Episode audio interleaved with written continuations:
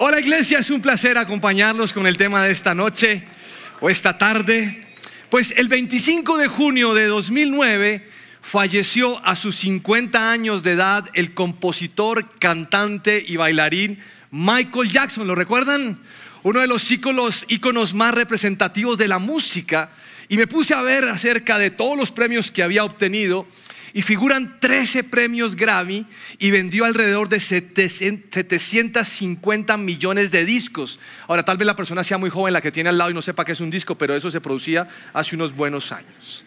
Su médico, Conrad Murray, fue condenado por la muerte del artista y en una entrevista que tuvo con CNN, él tan solo dijo lo siguiente, yo fui un chivo expiatorio que tuvo mala suerte de estar en el lugar equivocado en el momento equivocado. Ahora quiero que prestemos atención a esa frase porque es una frase de, aquellas que es consuelo cuando estamos buscando no asumir la responsabilidad, sino que otros o algunas otras cosas la suman. Pero me pregunto, ¿ha estado alguna vez usted en algún lugar o con algunas personas en el momento equivocado? Pues esto me hizo recordar que cuando tenía 17 años, en el barrio que vivíamos hubo una riña gigantesca. Nosotros estábamos con algunos amigos departiendo, charlando, y esa riña sucedió después de una fiesta. Ahora, les quiero aclarar, yo no estaba en la fiesta, estaba en otras, pero en esa casualmente no estuve ese día. Y después de todo este alboroto llegó la policía y la policía eh, comenzó a, retener a todo el mundo y de un momento a otro a todos los alborotadores los comenzaron a poner las esposas. Y nosotros estábamos allí observando y también nos pusieron esposas, es decir, que éramos una hilera de jóvenes, todos amarrados unos con otros. Y recuerdo que de repente un policía se hizo detrás y prendió su moto y empezó a arriarnos con la moto. O sea, ese día, yo, yo no sabía qué estaba pasando ese día, pero hoy descubrí que es un falso positivo, porque nosotros no habíamos hecho nada. La, cosa es que nos esposaron y me sentí como hace poquito mostraron los maras salvatrucha por allá en San Salvador, ¿los vio? Todos persiguiéndolo para un lugar y todos llevándolos presos. Pues la gran conclusión a la que yo puedo llegar o la explicación que tengo es que estaba en el lugar equivocado, en el momento equivocado. Segunda de Samuel capítulo 11 versículo 1 dice lo siguiente. En la primavera, cuando los reyes suelen salir a la guerra, David envió a Joab y al ejército de Israel para pelear contra los amonitas. Destruyeron al ejército amonita y sitiaron la ciudad de Rabá. Sin embargo, David se quedó en Jerusalén. Una tarde, después del descanso de mediodía, David se levantó de la cama y subió a caminar por la azotea del palacio. Mientras miraba hacia la ciudad, vio a una mujer de belleza singular que estaba bañándose. Luego envió a alguien para que averiguara quién era la mujer y le dijeron, es Betsabé, hija de Eliam y esposa de Urías elitita. Así que David envió mensajeros para que la trajeran y cuando llegó al palacio se acostó con ella, luego ella regresó a su casa. Betsabé recién había terminado los ritos de purificación posteriores a su periodo menstrual. Tiempo después, cuando David descubrió que estaba embarazada, le envió el siguiente mensaje a David, estoy embarazada. Ahora, en esta historia hay unos detalles fabulosos que no podemos pasar por alto. Y pese que me voy a enfocar en uno de los momentos más difíciles de David, no quiero que usted olvide todas las descripciones buenas que la Biblia nos hace acerca de este hombre, sobre todo cuando Dios mencionó o dijo que era un hombre conforme a su corazón y que haría todo lo que él deseara. Leer y entender la historia de David es muy enriquecedor porque nos va a ayudar a nosotros a que no repitamos las mismas equivocaciones y de esa manera evitemos graves consecuencias en nuestra vida. Ahora, leyendo un poco acerca de esto y de otros versículos, yo encuentro que David era un hombre con un gran apetito sexual. Y la conclusión a la que llego es porque en segunda de Samuel capítulo 3 menciona todas las mujeres y los hijos que tuvo en un lugar que se llamaba Hebrón. Ahora voy a tratar de ilustrarle esto con la siguiente cosa que voy a hacer. Voy a tratar de ilustrarle lo que está en ese versículo. Y la Biblia dice que, que tuvo su primera mujer que se llamaba Ainoam. Le presento a Ainoam. Me la imagino pequeña, tierna, para cuidarla. Y con ella tuvo a un hijo que se llamó Amnón, pero después de eso se consiguió otra que se llamaba Abigail. Yo me la imagino morena. O sea, alegre, como naranja, vida naranja. Y la Biblia dice que ella fue la esposa de Daniel, de Daniel, perdón, la hija, la mamá de Daniel o de Keliab, como lo menciona otra versión. Después de eso tuvo otra mujer que se llamaba Maaca. Era flaca, pero toda una mermelada por dentro, era dulce, muy dulce, muy dulce. La mamá de Absalón, eso dice la Biblia. Después de ello menciona que tuvo una que se llamaba Agit. Era como plana la vieja, me refiero a que pálida. Y fue la mamá de Adonías, eso dice la Biblia. Después tuvo a una mujer, creo que era un poquito más rellenita, que se llamaba Avital. Y por dentro tenía como un dulce sabor a chocolate, como unas chispas de ternura impresionantes para David, con la que encargó a Cefatías. Y por último, una que se parecía mucho era Egla. Y Egla fue la mamá de Itream. Lo que estoy tratando de decirles es que la Biblia está registrando que tuvo seis mujeres y con ellas tuvo seis hijos. Pero la historia en Crónicas continúa. Miren lo que dice en Primera Crónicas capítulo 3, versículo 5. Entre los hijos de David que le nacieron en Jerusalén, los anteriores eran en Hebrón, estaban Samúa, Sobab, Natán y Salomón. La madre de ellos fue Betsabé, hija de Amiel. Además, David tuvo otros nueve hijos, Ibar, Elisúa, El Pelet, Noga, Nefej, Safía, Elisama, perdón, Jafía, Elisama, Eliada y Elifelet. Estos fueron los hijos de David, sin contar los hijos que nacieron de sus concubinas. La hermana de ellos fue Tamar. Dije Tamar, no Tamal, no se van a confundir. Mire, con este prontuario de David, yo creo que Dios no tuvo que haber puesto a Adán a multiplicarse, sino a David al principio, ¿recuerdan? Porque, porque este tipo si hubiera poblado la tierra rapidito. Mire, el tipo era tan responsable que para cada hijo tenía una mamá. O sea, eso es sentido responsabilidad. Y la Biblia nos está registrando que tenía mujeres e hijos por todos lados.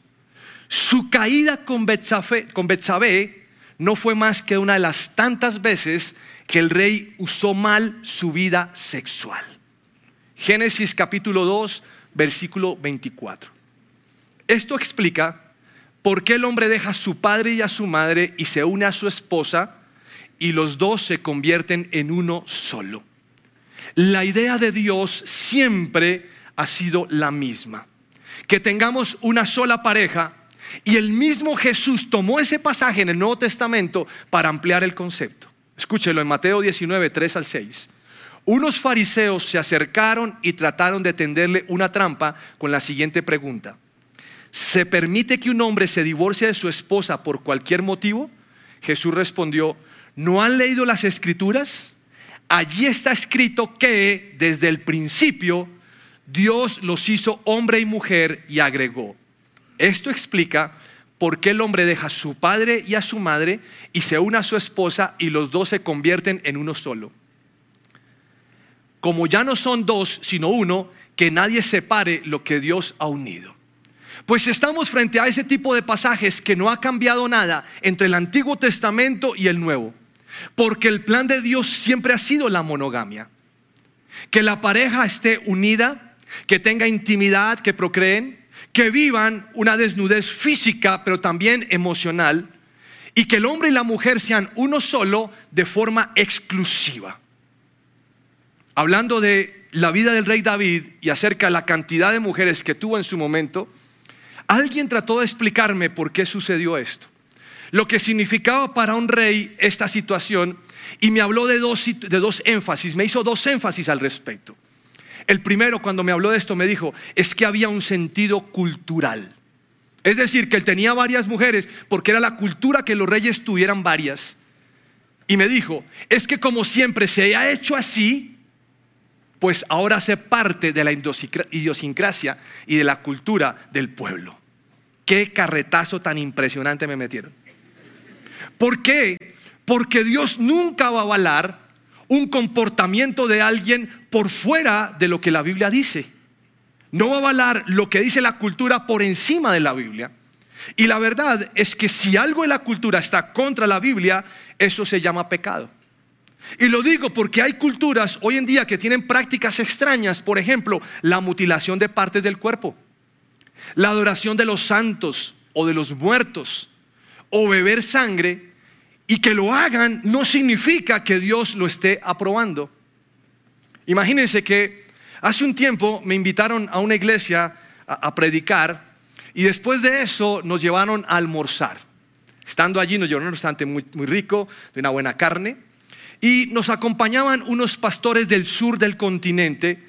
Y cuando hicimos el pedido de la carne que queríamos comer, el mesero comenzó a preguntarle a cada persona con qué queríamos pasar la carne, qué queríamos de beber. Así que empezó por estos amigos del sur y, ellos pidieron, queremos vino para poder pasar la carne. Y toda la mesa se contagió de esa idea. Cuando el mesero llegó a preguntarme a mí, yo qué quería tomar, le dije, pues tráigame agua con gas porque aquí no hay jugo de curúa.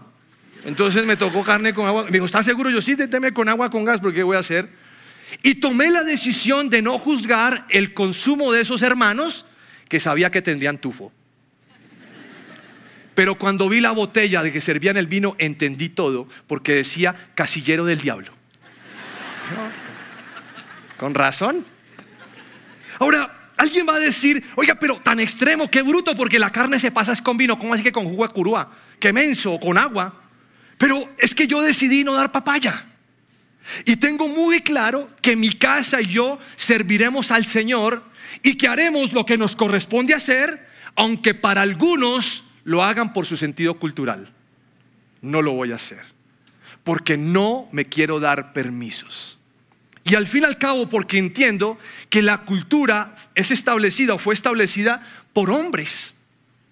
Y a veces con o sin darnos cuenta, entramos en ciertas prácticas habituales porque todo el mundo lo hace. El vicio, el engaño, la idolatría, el soborno, el amor al dinero, la infidelidad, el alcohol. Y terminamos haciendo lo que todo el mundo hace pero no sabemos si eso le agrada a Dios y podemos tener problemas. Pues la segunda explicación que me dio este hombre, además del sentido cultural, fue la siguiente. El rey podía hacer lo que se le antojara. Qué lindo. Pues se le antojó tanta niña. Y eso le permitió abrir un boquete en su vida y a la postre tener ruina como hombre, pero también su propia familia. Y después de entender eso pensé, es mejor ser esclavo del Señor que rey en el mundo. Toda la vida. Sin embargo, años después, ¿qué está haciendo? Bueno, denle un aplauso al Señor.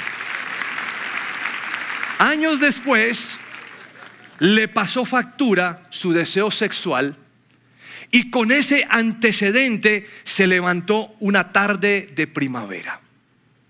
Considero que David estaba en el lugar que no era a la hora que no era. Y ese día sucedió en una temporada donde los reyes debían salir a la guerra.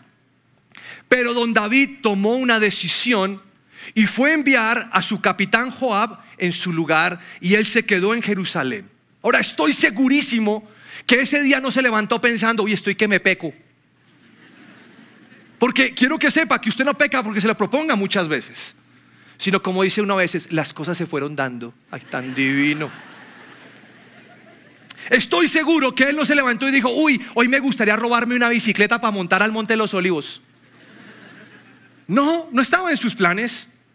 Pero noten que dio ventajas porque no estaba haciendo lo que tenía que haber hecho. Y me pregunto, ¿cuál fue su autojustificación? Porque cuando nosotros no hacemos lo que nos corresponde, generalmente tenemos una justificación. Entonces, ¿qué pensaría David? ¿Estoy como cansado? Es que todas las primaveras es lo mismo de guerra, yo ya quiero descansar. Yo me merezco una vida diferente. Yo me quedo aquí hoy y esta vez sí oro bien como, tengo que orar. Y sacó excusas. Nadie allá me va a extrañar. Algunos dicen que se levantó al mediodía otros dicen que lo hizo después de pegarse un sueñito después del almuerzo. ¿Sí ha pasado eso? Que después del almuerzo uno está como, como indomable, como... Lo cierto es que el tipo andaba desocupado y dio rienda suelta a sus deseos. Se levantó, fue a la azotea o a la terraza y mientras observaba la ciudad, de repente observó a una mujer que estaba bañándose y envió a averiguar quién era y le dijeron, se llama Betsabé y es esposa de Urías. Quiero que vean que se levanta la terraza y ve a Betsabé sin empaque porque se está bañando ella. Y dice, uy, esta Betsabé sí es diferente. Mire eso, se ve tan lindo. En cambio, estas que están empacadas, nada que ver. Y mandó averiguar quién era y le traen el recado. Y con la información que recibe y con la imagen de la mujer desnuda, o sea, traduzcase en bola, la mandó a traer y consumó su deseo. Deseo que se, había, que se encendió cuando la observó, pero que siempre había estado ahí y lo había gobernado. Por eso la cantidad de mujeres que tenía. Quiero preguntarle, ¿con cuántas imágenes es usted bombardeado diariamente? Porque estamos en un mundo que nos bombardea. Donde quiera que usted esté, en un paradero, en el internet, donde quiera que esté. En febrero del año pasado, el diario La República publicó unos datos sobre la industria de la pornografía demasiado terribles. Esta porquería mueve 100 mil millones de dólares en un año. 24 millones de sitios web son pornográficos. Ya no necesitamos subir a la azotea para mirar una imagen, sino que está a un clic. Peor aún, nuestros hijos la tienen ahí en su celular, porque niño que se respete tiene celular. Porque su papá se lo compró. Y el ingenuo, piensa que él se va a comunicar con él. Sí, y las tinieblas piensan que él se va a comunicar con ellas. Eso es lo que ha hecho la pornografía. Tú tienes que cuidar tu mente, tus ojos, tu vida y tus hijos. Tiempo después, este hombre se enteró que Betsabé estaba embarazada porque es muy normal que el que tiene sexo quede encinta. ¿Listo? Unos novios me dijeron, pero es que solo fue una vez. Pues claro, hermano. ¿Qué quería? ¿Que fuera la décima o qué? ¿Qué problema tan grande lo que hacemos con nuestros ojos? ¿Qué hacía mirando a una mujer que se bañaba? ¿Tú qué haces cuando ves un comercial y una mujer se está bañando? O una serie. ¿Tú qué haces frente a esas escenas? A mí me gustaría ser el consejero de David en ese momento y decirle, David, ahí con confianza, David, sigue de largo, no la repases, quédate quieto, tigre. Así como, cálmate, viejo. Pero también me hubiera gustado ser consejero de Betsabé ahí cuando está hablando con David y decirle, ¿por qué no te bañas en tu casa, hombre? Así como hablan algunos. Y, y decirle, ¿por qué te exhibís? Quédate sucia, hombre. Porque noten ustedes cómo las dos se unen. Ninguno de los dos tramó lo que pasó, pero sucedió porque en nuestro algor colombiano se dice dieron papaya. ¿Entiende? Dieron la oportunidad y el diablo atacó y ellos cayeron.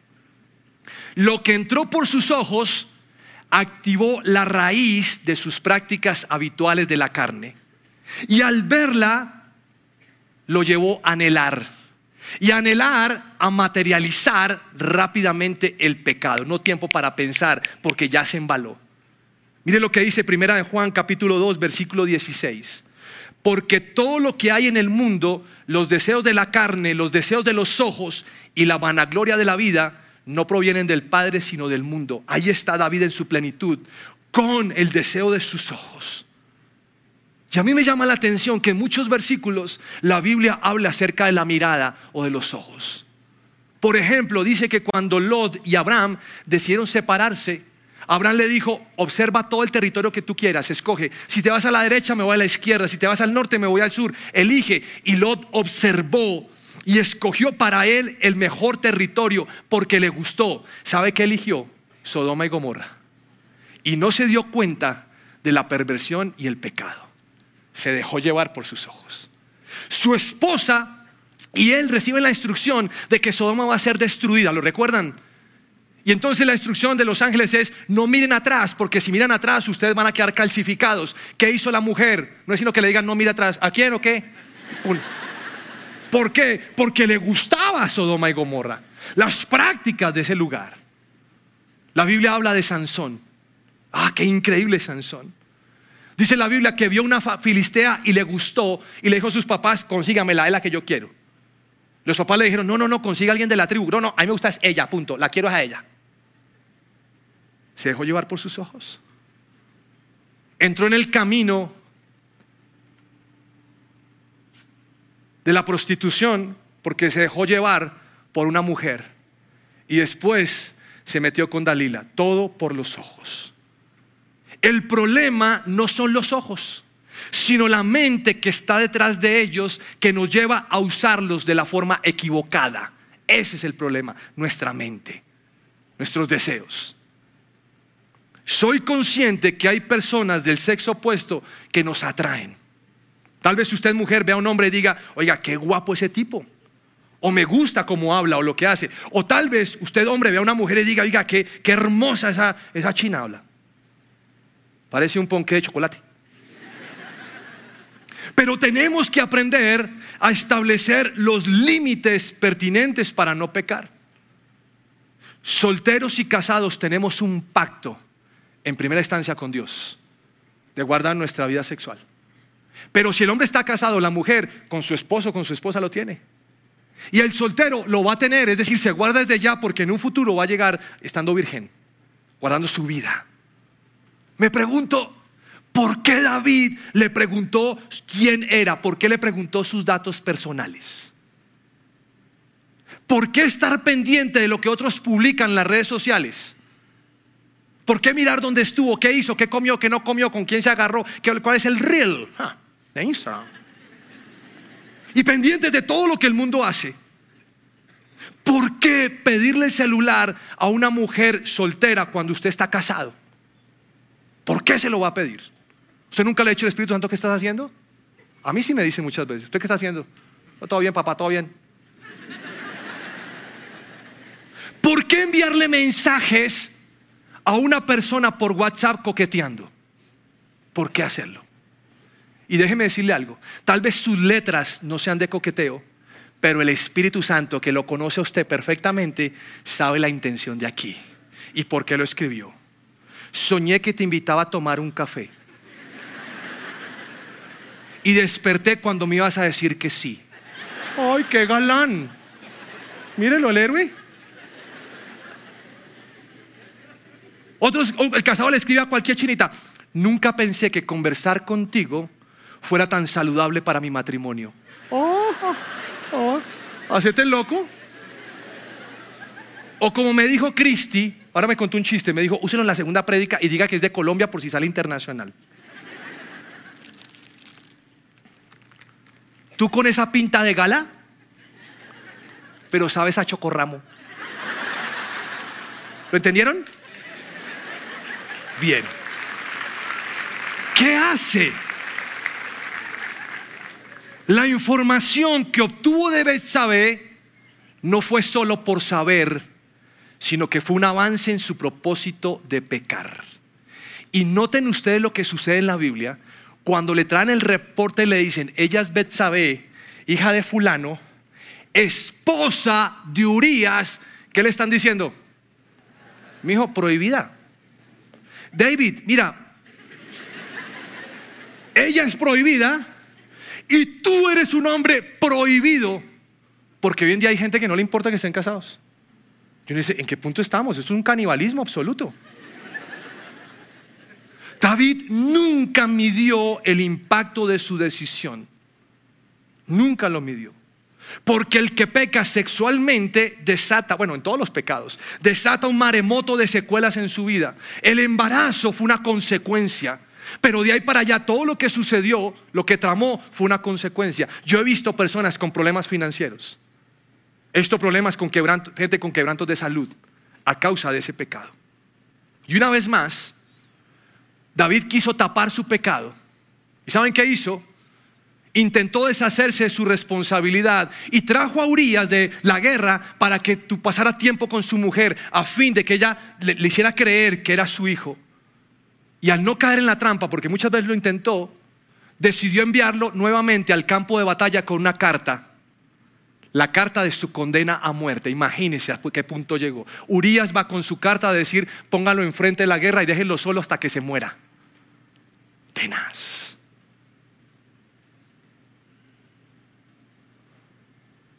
¿Cómo pudo David tocar fondo? ¿Cómo pudo ese hombre con una relación tan profunda como con Dios hacer esto? ¿Saben qué me llama la atención? Que su vida continuó y los hechos quedaron como si nada. Solo Dios y David sabían lo que había sucedido, toda la verdad. Y es que en cuestiones de pecado muchas veces nos hacemos los locos y metemos nuestras faltas debajo del tapete y guardamos silencio hasta que Dios usa a alguien o algo para confrontarnos. En el caso de David, utilizó a un profeta que le habló fuerte y directo a Natán. Algunos estudiosos de la Biblia calculan que él vino al año de su pecado a ser confrontado. Un año, un año donde no pensó en arrepentirse. Un año en el cual yo no sé cómo haría sus días de adoración un día en el cual, un año donde se hizo el loco porque el pecado le hizo perder la conciencia. Pero quiero que vean que pasó un año y la cosa no estaba arreglada con Dios. Y Dios quiso aclarar el tema con su hombre conforme a su corazón. Como lo va a querer hacer con cada uno de nosotros. Y a veces pensamos, es que Dios no habla, es que yo le pido, es que no hace. Un año y no hemos reconocido lo que hemos hecho. Ahora, quiero mirar otro ángulo de la historia. Y tiene que ver con el ángulo de Dios. ¿Qué sintió Dios al depositar toda su confianza en su siervo y vio que no le respondió como esperaba? Pues en las palabras de Natán se nota el dolor de Dios. Espero que alguna vez usted haya leído eso, si no se lo voy a contar. Le dijo, yo te ungí por rey de Israel. Y te libré del poder de Saúl, del rey anterior. ¿Se acuerdan que lo libró de muerte muchas veces? Yo te libré. Te di la casa de tu amo, es decir, él falleció y tú quedaste con todo. Y los reinos de Israel y de Judá, yo te hice rey cuando solamente cuidabas ovejas. Y si no hubiera sido suficiente, te habría dado más. La Biblia dice, mucho más es decir, que Dios estaba dispuesto a bendecirlo todo el tiempo y le hace la pregunta, ¿por qué entonces despreciaste mi palabra e hiciste un acto tan horrible? Frente a Dios, la reclamación del Señor es todo lo que te he dado, pero tal vez el punto más duro de la conversación es tú me despreciaste a mí. Yo que hice todo por ti y tú consideraste que lo que yo te dije no valía. Eso fue lo que hiciste conmigo. Mataste a un hombre inocente y además le robaste a su mujer. Y muchos se enfocan en lo siguiente. Dicen, ahora será, será, ahora, ahora voy a hacer que pase esto, esto, otro y un poco de cosas difíciles. Pero quiero que sepa algo. Dios le está hablando de consecuencias.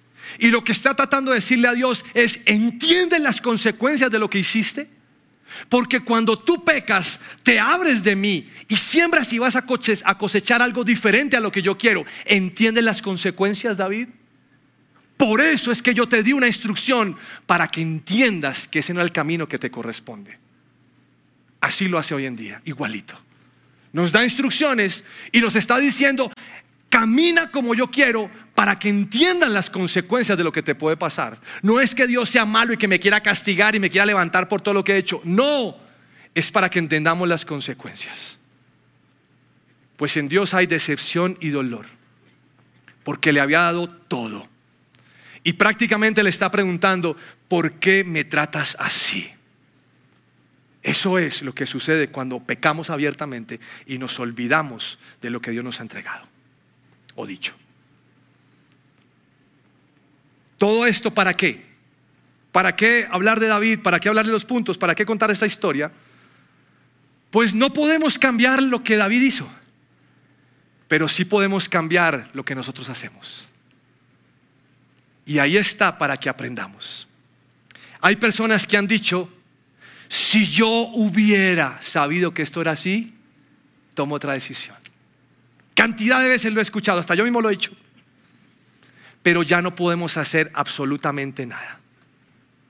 Pero sí puedo aprender de este hombre, de lo que hizo, de su pecado, de sus errores, de las puertas abiertas, de sus debilidades, de las consecuencias, de lo que sacrificó, porque sacrificó su vida completamente. Pero también puedo aprender lo que significó para Dios esto. El dolor que le puedo producir. Y el objetivo es que nosotros nos mantengamos alerta, alerta frente a la tentación. Para que podamos estar firmes todo el tiempo. No demos papaya, no nos entreguemos, no caigamos. La Biblia dice lo siguiente en 1 Corintios 10, 12, 13. Por eso, que nadie se sienta seguro de que no va a pecar, pues puede ser el primero en hacerlo. Ustedes no han pasado por ninguna tentación que otros no hayan tenido y pueden confiar en Dios, pues Él no va a permitir que sufran más tentaciones de las que pueden soportar. Además, cuando vengan las tentaciones, Dios mismo le mostrará cómo vencerlas y así podrán resistir. ¿Usted cree que está firme? Cuidado, cuidado. Es que nosotros siempre estamos juntos solitos y siempre oramos. Cuidado, cuidado. Dios nos da la salida para que podamos resistir. No sé si usted alguna vez se ha comparado con alguien, pero quiero que hoy se compare con David. Y usted me diga si es igual de grande a David. Déjeme decirle que yo no lo soy. Tal vez no le llego ni a los tobillos, es la verdad, no lo digo por humildad. Pero aún siendo un hombre tan grande como era, con la intimidad que tenía, con la cantidad de salmos que escribió, con lo que quiso hacer para Dios en cuanto a adoración, exaltación, al traer el arca, pecó el día menos pensado, ¿qué se puede pensar de nosotros? Que también estamos posiblemente expuestos. Entonces, recuerden que huir es una muy buena alternativa. Salir corriendo. Porque las decisiones que tomemos en ese momento van a determinar un buen o un mal futuro. Todo por el todo. David perdió con Dios, no sé en cuánto tiempo duró esto, pero su conversación parece que fue una conversación de 30 minutos. Y solo quiero que sepan que por medio de Cristo podemos estar firmes ante las tentaciones. Firmes.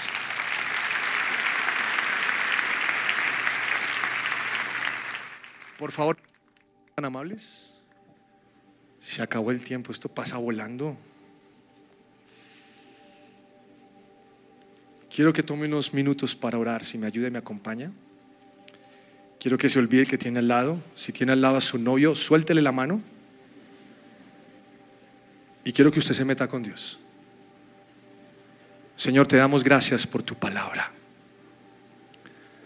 Y te doy gracias por la ilustración que nos dejaste por medio de David. Pero hoy reconocemos, Señor, que no solamente tenemos tentaciones en el área sexual, sino tentaciones en muchos aspectos, en el dinero fácil, en criticar y juzgar, en ser rebeldes, en mentir, engañar.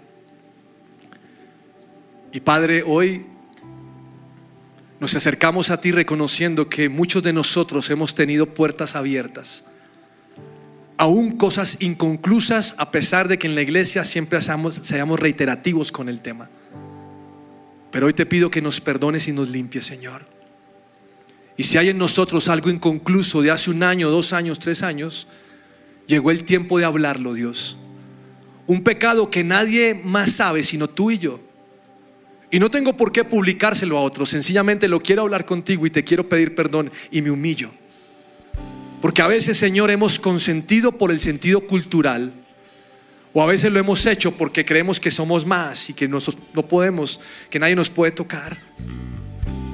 Pero además, Señor, reconocemos que muchas veces hemos estado en el momento que no era, a la hora que no era, con las personas que no era. Y a veces olemos un poco a mundo. Hemos cambiado tu aroma de santidad por el aroma del mundo. Y hay excusas en nosotros que nos llevan a decir es que estoy cansado, es que la gente de la iglesia es la misma, los mismos chistes, y extraño esto, extraño esto otro. Y somos como David, Señor, que nos quedamos observando y mirando cómo otros hacen. Lo que sucede en ciertas escenas de películas. Las conversaciones que otros tienen, a pesar de que no las comparto, pero estoy saciando allí mi carne. Y sin darme cuenta, Señor, avanzo en mis intenciones y tú las conoces. ¿Por qué dijo esto? ¿Por qué pidió el celular? ¿Por qué mandó ese mensaje? Y te pido perdón, Señor, porque yo sé que muchos en este lugar hemos mal utilizado esos mensajes y hemos buscado conquistar a alguien. Y no medimos el impacto de nuestras decisiones. Y algunos de nosotros hemos sacrificado familias por esos errores y te pido perdón. Pero además de esto hemos causado un dolor en ti profundo. Y te pido perdón, Señor, por rebajarte, por menospreciarte, por no tener en cuenta tu palabra. Y te ruego que hoy, Señor, sea un nuevo tiempo. Si nuestra relación está fría contigo, no es tu culpa, Señor, yo soy el responsable. Porque has esperado tanto tiempo para que te vuelva a buscar y me echo el de la vista gorda. Pero hoy, Señor, me acerco a ti. Y reconozco, Señor, que mi mirada, que la mente detrás de mi mirada y las intenciones de mi corazón me han llevado a desear otras tierras. Y te pido perdón, Señor. Y te pido que hoy nos ayudes en la salida. Tal vez la salida para muchos va a ser huir. Y jocosamente le dije a los novios ahora que se soltaran de la mano. Porque si esos novios tienen relaciones, Señor, tal vez sea el tiempo de decir, no, este noviazgo no va más. O haremos el prematrimonial, abstinencia y nos casaremos por agradar a Dios. Pero no vamos a seguir pecando. Y yo te pido que guardes el corazón de los hombres en este lugar, de lo que ellos ven, pero también guarda el corazón de las mujeres, de lo que ellas escuchan. Y permítenos vivir de una forma santa. Gracias Señor. Perdóname Señor, te fallé. No puedo estar de pie ante ti. Que los ríos de tu sangre limpia en mi interior. Perdonado soy con tu amor. Que los ríos de tu sangre limpien mi corazón. Oh, dame tu corazón. Oh, oh, dame un nuevo corazón, puro que te honre. Dame un corazón conforme al tuyo. Dame un nuevo corazón, puro que te honre.